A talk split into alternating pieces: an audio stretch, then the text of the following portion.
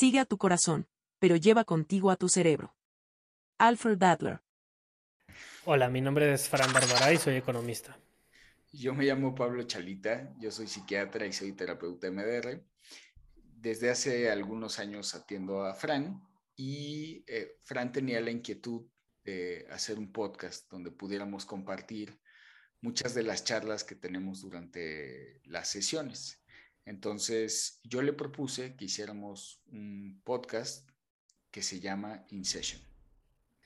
Sí, la idea de hacer este podcast es que la gente allá afuera pueda escuchar sobre temas diversos sobre la salud mental y sobre cómo funciona nuestra mente y nuestro cuerpo y así poder tener un impacto en alguien allá afuera que se pueda beneficiar de esto y cambiar su vida.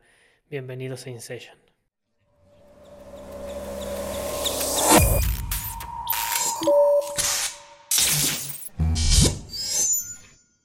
Lo que estaba en silencio en el Padre habla en el Hijo, y a menudo encontré en el Hijo el secreto revelado del Padre. Friedrich Nietzsche. Como los hijos, nietos, o sea, los niños, eh, hay una sensación de pertenencia en los adultos, ¿no? Me pertenece. Sí. Eh, que es muy diferente a decir, o sea, es mi responsabilidad cuidarlo, educarlo y tal, ¿no? Eh, es, es, pequeño, etcétera, etcétera. A es mi propiedad. Porque el que sea mi propiedad hace que yo haga con eso lo que yo quiera. Y eso, por ejemplo, digo, puede ser para los padres también, ¿eh? pero es, es mi nieto, es mi derecho ver, por ejemplo, ¿no? Y ese derecho me, me autoriza a pasar encima de los derechos de los demás, por ejemplo, que evidentemente está mal. Eh, del otro lado, por ejemplo, una práctica común a veces de los papás, en, el sentido contrario, es, eh, por ejemplo, voy con mi mamá y le pido, papá, y le pido un préstamo, por ejemplo. No, pues que no, no te lo dan ah, entonces yo ahora te castigo con mi pertenencia que es, ya no puedes ver a los nietos, porque no me quisiste dar dinero. Sí. Y le quito ahí el derecho, ni siquiera al abuelo de verlo, del niño de ver a sus abuelos, ¿no? O sea, el derecho del, del más inocente. Entonces se vuelve bien difícil, bien, bien complicado porque todo parte desde esa percepción de pertenencia y al ser el hijo objetificado y ser mi pertenencia, entonces puede ser negociado. Yo puedo usarlo como un objeto de cambio y de transacción. Parte de los principios del triángulo dramático. Por eso, en el triángulo dramático, la figura de la víctima es la que menos poder tiene porque es el que se objetifica, ¿no? o sea, se, se usa al antojo y se no tiene valor, no tiene poder.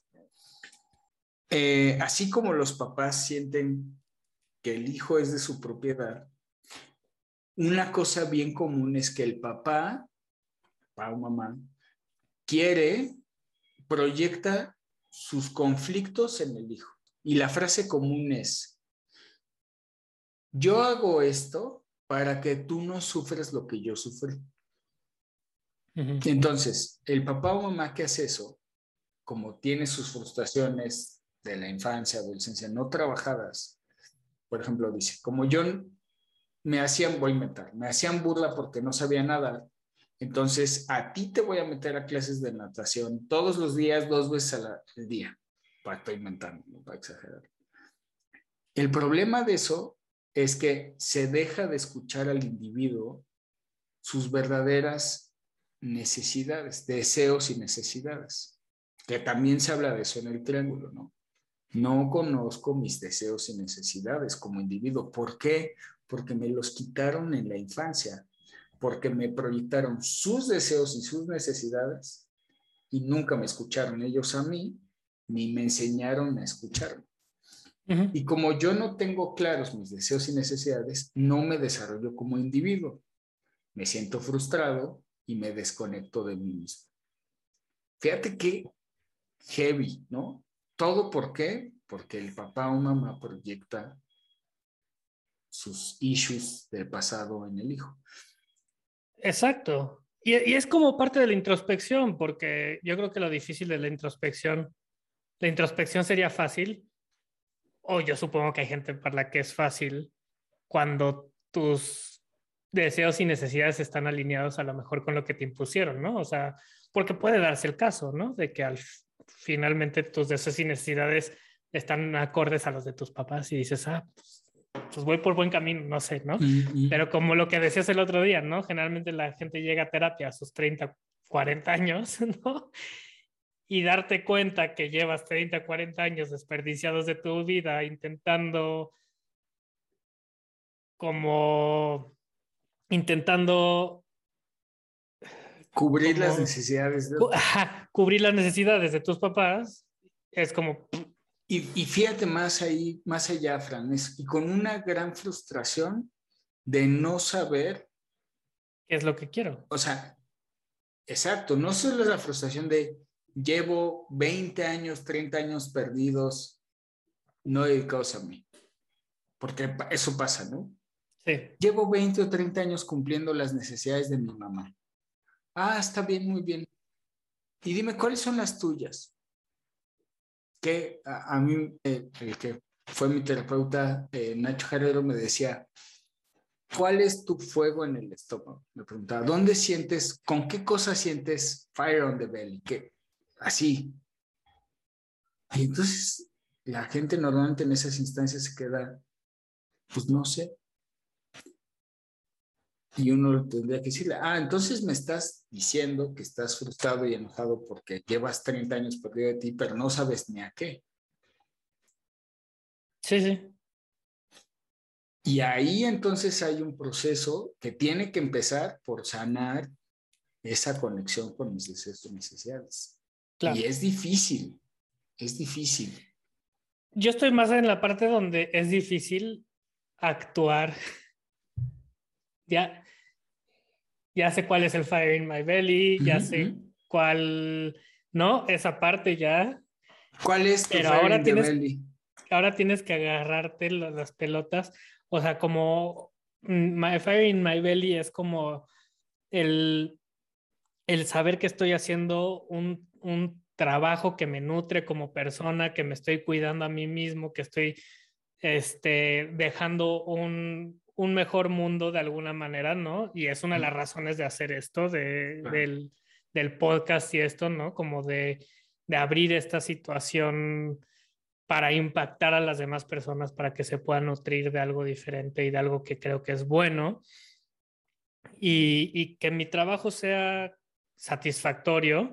Y ahora también le añades esta parte de que mi hija tenga las oportunidades ¿no? Una buena educación o la mejor educación que pueda ayudarle.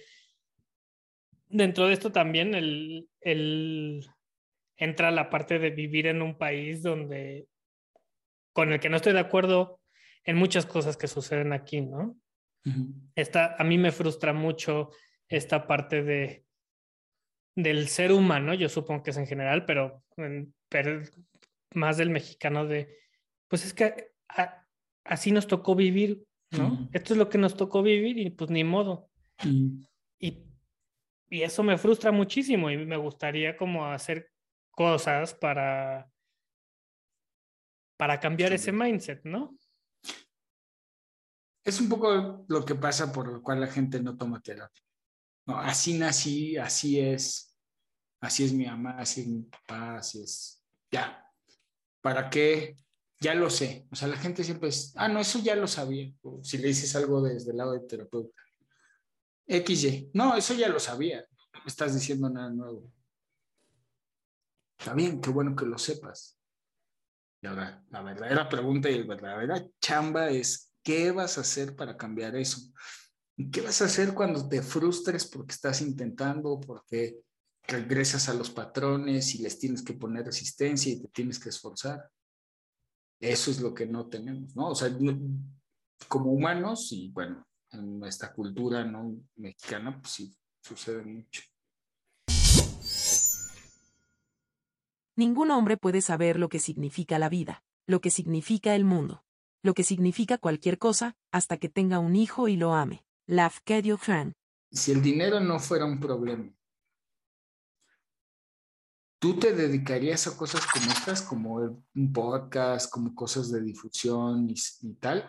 O sea, ¿a eso dedicarías tu vida? Por lo menos una parte del tiempo ahora en el presente. Sí. O sea, una parte, o sea, si yo mañana me ganara el melate, seguiría trabajando en mi trabajo porque me gusta, ¿no? Pero la gente con la que trabajo y todo eso me gusta mucho y, lo disfruto, entonces seguiría en mi, en, mi, trabajo, ¿no? Pero a lo mejor y, y sí, y, estaría haciendo esto también, o sea, definitivamente. O sea, sí me gustaría esto. A mí lo que más me, me preocupa de la difusión y eso es como la parte pública que me cuesta trabajo, ¿no? O sea, el, el, como que eso es lo que me da miedo, ¿no? El, la parte... Todo el mundo lo puede escuchar. Ajá, eso. no lo, que vayan a escuchar, sino... El juicio. No, tampoco el juicio, es como, como, como que pierdes parte de tu privacidad hasta cierto punto, ¿no? Es como, como cuando dicen esto de, de los famosos, ¿no? ¿Cuál es la diferencia entre un güey que es famoso como Leonardo DiCaprio que hace películas y un güey como, no sé, alguien que sale en la tele todas las semanas, ¿no? Que está en una serie.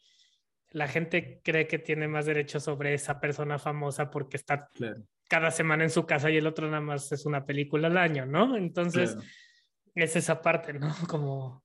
Como de cercanía. Digo, si te vuelves famoso, claro. Sí, claro. Pero, pero esa parte de estar ahí afuera, ¿no? Sí, sí. E, es, esa parte de si de volverse famoso, ¿no? Que mucha gente lo desea. Eh, a, a mí es extraño porque es, o sea, quieres ser conocido, quieres darle al mundo, quieres que alguno de estos procesos se difunda y sea así brutal, pero por el otro te da miedo, ¿no? Así de no, no volver a tener la vida eh, de desconocido, ¿no? Exacto. Eso está, cañón. Exacto. sí. Sí, es, es, es, este, es siempre la, la, discusión entre mi papá y yo. Le digo, es que a ti te gusta ser Superman, ¿no? Y disfrazarte con los calzones de fuera y que todo el mundo te vea, ¿no? Ahí va Superman, ¿no? Y, y, y, para mí mi superpoder siempre ha sido el hombre invisible, ¿no? O sea, es el que más interesante se me ha hecho, ¿no? Claro. Hacer cosas y tener un impacto y ser lo menos público posible o, ¿no? Pues es un gran reto esto que estás haciendo del, del podcast, entonces. No, pero al mismo tiempo, pues es como para conseguir una cosa tienes que dejar otra, claro. ¿no? O sea, sí, claro. entonces, pues bueno, eh, eh, eh, lo, que, lo que espero es que esto del podcast, la satisfacción sea mayor a lo que estoy dejando, no siempre. Claro, claro. Un win-win, ¿no? Claro, sin duda. Y, y a mí lo, lo, que me gusta del podcast y esto es que me han caído muchos veintes escuchando experiencias de otras personas. Claro. ¿No? Como el identificarme con algo, algo que alguien esté diciendo o sea, escuchando podcast, me, digo, no te identificas con todo, pero siempre hay como ese, esa cosita que hace clic, ¿no? Que puede escuchar a alguien que dices, híjole, este güey está, ya, ya, ya, no está jugando con todas las barajas o se le mm. escaparon las cabras al monte, pero eso que dijo, eso, pum, eso sí, a mí se me ha pasado. lo demás a lo mejor y no, ¿no? Sí, sí. O sea, no, me voy a meter en tinas con hielo, no me voy a, no, mm, mm, mm. este, no voy a comer todo crudo, ni voy a comer todo vegano, ni voy a, no sé, es un ejemplo, ¿no? Este, pero, pero eso que dijo, esa partecita que me hizo clic, eso es lo, eso es lo que me lleva, ¿no? Sí. Y es lo que yo espero, que alguien escuche estas conversaciones que tenemos y diga, ah, pues a lo mejor y están hablando de una locura, ¿no? Pero esa partecita que dijeron me hizo clic. O yo nunca voy a tener hijos, por ejemplo. Y yo nunca voy a tener hijos y entonces a mí me da igual este, pues, la pertenencia de mi hijo y tal. Pero a lo mejor me doy cuenta, pues estoy diciendo, ¿no? De por qué yo no puedo identificar qué quiero y qué necesito. Exacto. Porque a mí me lo hicieron. No, algo así está padre. O de si mis papás me ven como su pertenencia, ¿no? Aunque yo no lo vaya a hacer, pero, ¿no? Exacto. No Sí, esa parte está padre, está interesante. La buena comunicación estimula tanto como el café y quita el sueño en igual medida. Anne Morrow Lindbergh. Bueno, pues se terminó el tiempo de nuestra sesión y tenemos que terminar por ahora. Espero que hayas disfrutado tanto como nosotros este capítulo. Gracias por escucharnos y nos vemos en la siguiente sesión de InSession.